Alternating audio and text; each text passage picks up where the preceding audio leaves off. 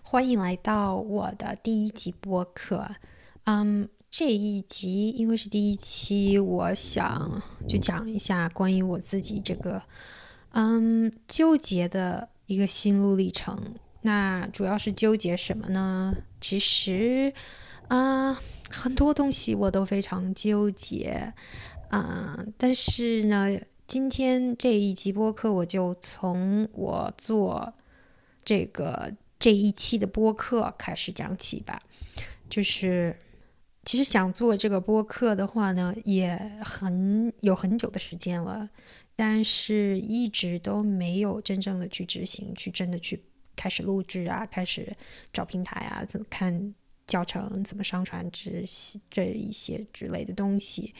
嗯，那当然，这个跟纠结有关嘛。啊，其实很大一部分有有很大 很大一部分都有关吧，我觉得。那首先，我想从就是我刚开始萌发这个想要做播客的啊这个时间 开始说起，但是我自己已经记不清楚了，因为好像就是我忘了。感觉有一年了吗？我不知道，有吧。然后呢，就是纠结的点就是有很多因素吧，就主要就是想，首先是自己呃做什么内容呢？啊，自己能不能做好呢？然后自己有没有时间做呢？就是考虑了很多很多的问题。嗯，然后我今年我忘了是什么时候了。今年年初吗？我我不记得了。然后我就想说，嗯，自己一个人好像不太敢做，或者是说自己一个人就就怕自己啊弄不来啊，或者是什么。然后就想说啊，那要不找个搭档吧。然后我就问了我一个，就问了几个朋友。然后呢，有一个朋友就啊答应了，就说可以一起做。但是呢，后来因为我们两个人都挺忙的，然后又找不到时间。因为我们两个人的话，就是毕竟。就是我们要商量一些主题呀，然后我记得我们讨论名字就讨论了很久，然后怎么平台呀，啊什么怎么录制啊，怎么编啊，就然后因为我们两个人是在异地啊，然后我们还要商量，就是说那那异地我们怎么去录，然后我们要做一些实验，就是这个整个过程都拖了很久，然后我们也准备来做了，但是最后的话呢，嗯，还是就是慢慢的就就就后面也就没结果了吧，然后就。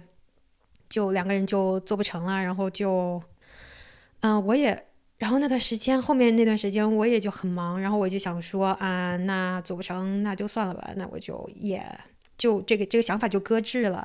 但是呢，因为我我听播客已经听了好多年了吧，至少五年是有的了。我一直有听播客这个习惯，然后。我经常就听播客，然后我就最近我接触到了一个那个新的播客，然后这个播客其实因为我一般我都是喜欢听那种，比如说有有教育 跟教育比较比较人文社科或者是一些时事新闻这一类的，嗯，教育类型的这些。这种播客吧，然后呢，啊，我就当然当当然，我偶尔也听一下那些，啊，什么侦探类的，但是都很少了，嗯，然后我最近我接触到了一个新的博客，然后这个博客是跟我以前听的那个种类都完全不同的，它是一个之前的是一个 YouTube 的播啊 YouTuber，他自己他开了一档这个播客，然后因为我听到就是说这个播客好评度很高，然后我就去查了一下，嗯。我就去试着听了一下，然后这个这个 YouTuber 他的名字叫做 Emma Chamberlain 啊，他是做一些那个 Vlog 之类的东西，就是做的。因为我是在那在那个 Met Gala 那个上面看到的有他，他在采访人家嘉宾，然后就说哎混的好像还不错，然后然后我就听到他有这么一个播客，然后我就去试着听了一下他的播客。如果嗯。你感兴趣的话，也可以去查一下。我是在那个苹果自带的那个播客上面去搜它的，叫做 Anything Goes with Emma Chamberlain。然后我听了他的这个播客的风格内容，就是跟我听的那些，比如说讨论型啊，或者是像那个什么非常有深度的那些，呃。不是在自夸，好像有点在自己夸自己啊。但是就是跟跟我平常听的那些风格都不太一样。然后他是特别的那种，嗯，就是特别普通，然后就好像就是在纯纯聊天，他是没有嘉宾的，他是自己就是纯自己一个人在那里，就是想说什么就说什么，或者是跟他的粉丝的一些互动。然后，嗯，我感觉有点像那个声音形式的那个 vlog，有一点啊，我自己是这样觉得的。但然后呢，他那个节目就给到了我一个启发，我就觉得说，哎，好像就是播客其实也不用没有我想的那么复杂，就是内容的话，就是可能我自己会给自己设了一些就是心理上面的，就是我我想象的一些障碍，可能它并不一定是存在的，就是说我可以绕着这个障碍开出一条新的路，然后我就觉得，哎，这个新的这个不一样的这个。嗯，播客形式好像我也可以尝试哦。所以呢，其实我这个做这个播客是有点受他启发的。所以是，嗯，要感谢 Emma Chamberlain。然后虽然他只有二十岁，但是的话呢，我感觉他还是啊，他启发到了我，很感谢他。然后呢，对这个就是我终于踏出这个录制播客的嗯这么一步了。然后反正就是。踏出就是跨过了我那个纠结的那个点嘛，一直在纠结要不要做，怎么做，就是很多东西，很多东西我感觉就是我自己有点脑补吧，就是对，可能有一点吧，就是你心理上面会脑补一些恐惧，就是可能就是对于未知的恐惧，然后让你自己不敢踏出那一步，所以就是非常的纠结，嗯。对，然后呢，我就觉得，反正听了那个他的播客之后，我就觉得，哎呀，反正就是自己做一下自己想做的，试一下，反正没人听也无所谓，自己 做着玩呗。嗯，对，然后我就开始做了。嗯，对，所以我就开始，现在你在听的就是我夸过自己。纠结的那一步的成果，啊，对，所以啊，也不知道我这一期会不会播出呢？因为有可能啊，我就放着，然后不剪辑了，然后我又没有上传了，然后等等等等，对啊，啊啊，不想那么多了吧？录了再说啊，录了再说啊，嗯，然后这个播客，我还有一个纠结的就是这个播客的形式和主题。嗯，我之前就想过很多不同的主题，就是可能就是这个啊，这个这个播客，我可能就要呃有一个固定的主题，然后我就要跟着这个主题怎么样怎么样怎么样。但是我又觉得我自己好像没有没有那么多东西可以讲，你知道吧？就是如果是一个主题的话，我又担心我自己没有很多东西讲啊，什么的。然后对，所以在这个播客，如果我做下去的话呢，我觉得。是会没有主题，没有固定的一个主题，然后对，有点就是我想说啥就说啥，就是可能是一个音声音记录的这样的一个东西吧，给自己做的，相当于是在 网络空间里我留下的一点痕迹。嗯，然后嗯，播客的话，我在想，嗯。我也想尝试一下用全英的形式做一个博客，当然我也不知道做的会怎么样啊。反正就是不想去太去限制自己啊，也不想给自己先设下，还没开始做就好像已经给自己设下好多条条框框。嗯，对，嗯，我就想说，那就先不要给自己设那么多的框框条条框框啊，先做了再说吧，然后走一步看一步，就是对。就不纠结了，嗯，就想做什么就做什么，做完再说吧。对，然后我也觉得就是经就是自己终于踏出做这个播客的这一步开始，其实我也觉得，嗯，然后就是 感觉也想开了一些生活中其他纠结的部分吧。反正就是因为我我主要讲的就是。当然了，纠结的点就是我们纠结的东西会很多样，就是比如说决定上的纠结，然后我这个就是决定行动上的一个纠结，然后，哎，对，哎，是不是？我就感觉纠结好像大部分都是关于决定上的纠结，对吗？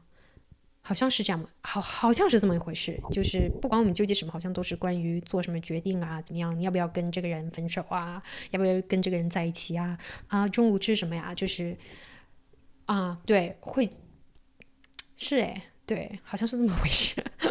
嗯，对，反正就是做决定上的纠结，对于决定上不知道，反正就是对于我自己做这个播客来说的话呢，我觉得。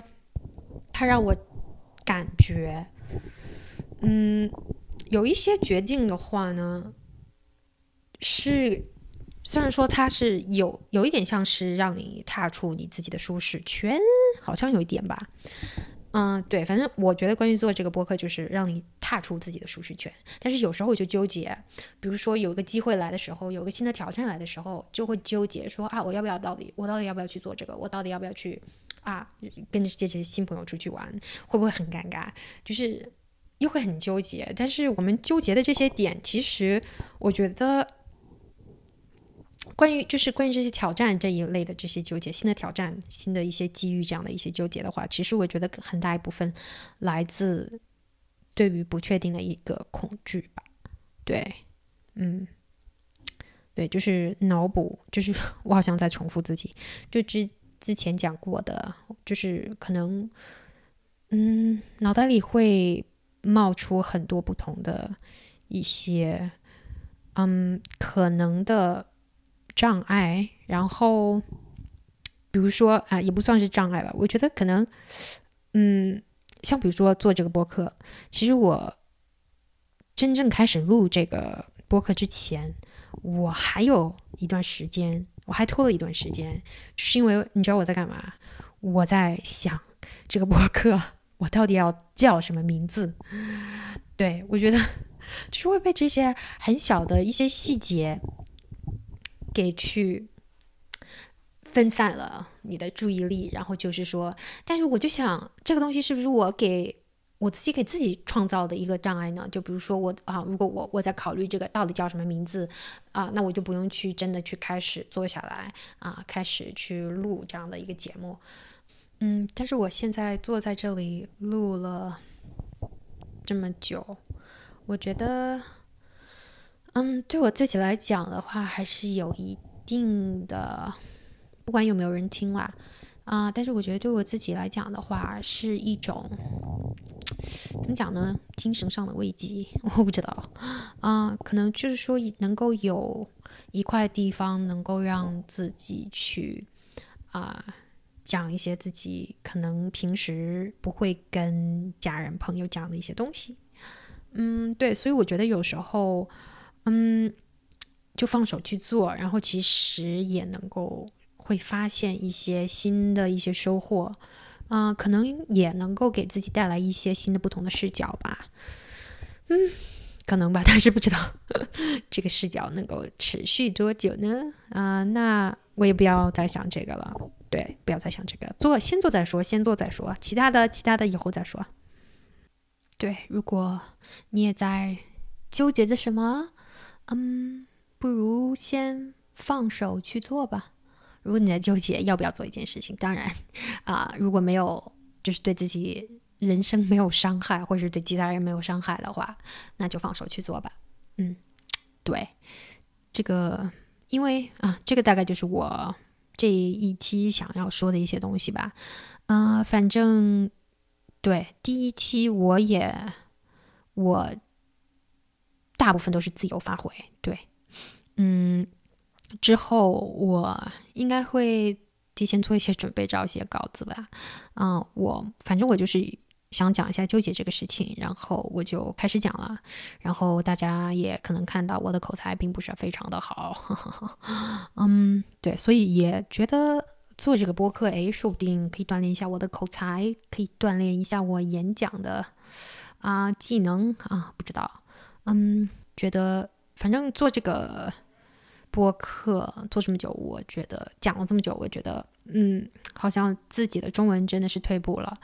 嗯，对，普通话好像说的也，我自己来，我自己觉得我自己讲起来，我的舌头就是不习惯。嗯，对，因为我就是我已经搬出国几年了，快快快三年了。对，嗯，今年十月份就三年了。然后我平时都是跟家里人讲的，跟我妈打电话、视频都是讲的家乡话。然后好久没有讲普通话了，手头不是很习惯。然后，嗯，也觉得自己的中文表达能力还有文字的这个对于词语的这个这些掌握，好像都慢慢的就是。衰退了，减弱了，我也不知道。就有时候我还得在脑子里面有一个英文词，然后我还居然还要把它翻译成中文啊！可能有些人听起来可能觉得我在炫耀，或是我在怎么样怎么样怎么样。但是啊，真的不是这样的。就是可能你自己，如果你会讲两种方言的话，就是你你讲一个新的方言讲久了，你在讲你的。去想你之前的旧的方言，因为你在不同的环境，确实会对你的那个脑子里面的词汇，确实是需要转换一点，并不是说爱现或是怎么样。所以，嗯，对，嗯，对，然后，嗯，可能下一期我就会录一个英文的，我也不知道，嗯，再看吧。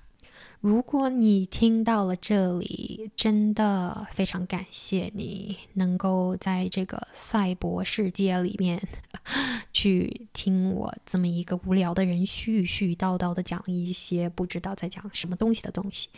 嗯，对，然后希望你嗯有一个愉快的一天。好，谢谢，我们有缘下期再见了。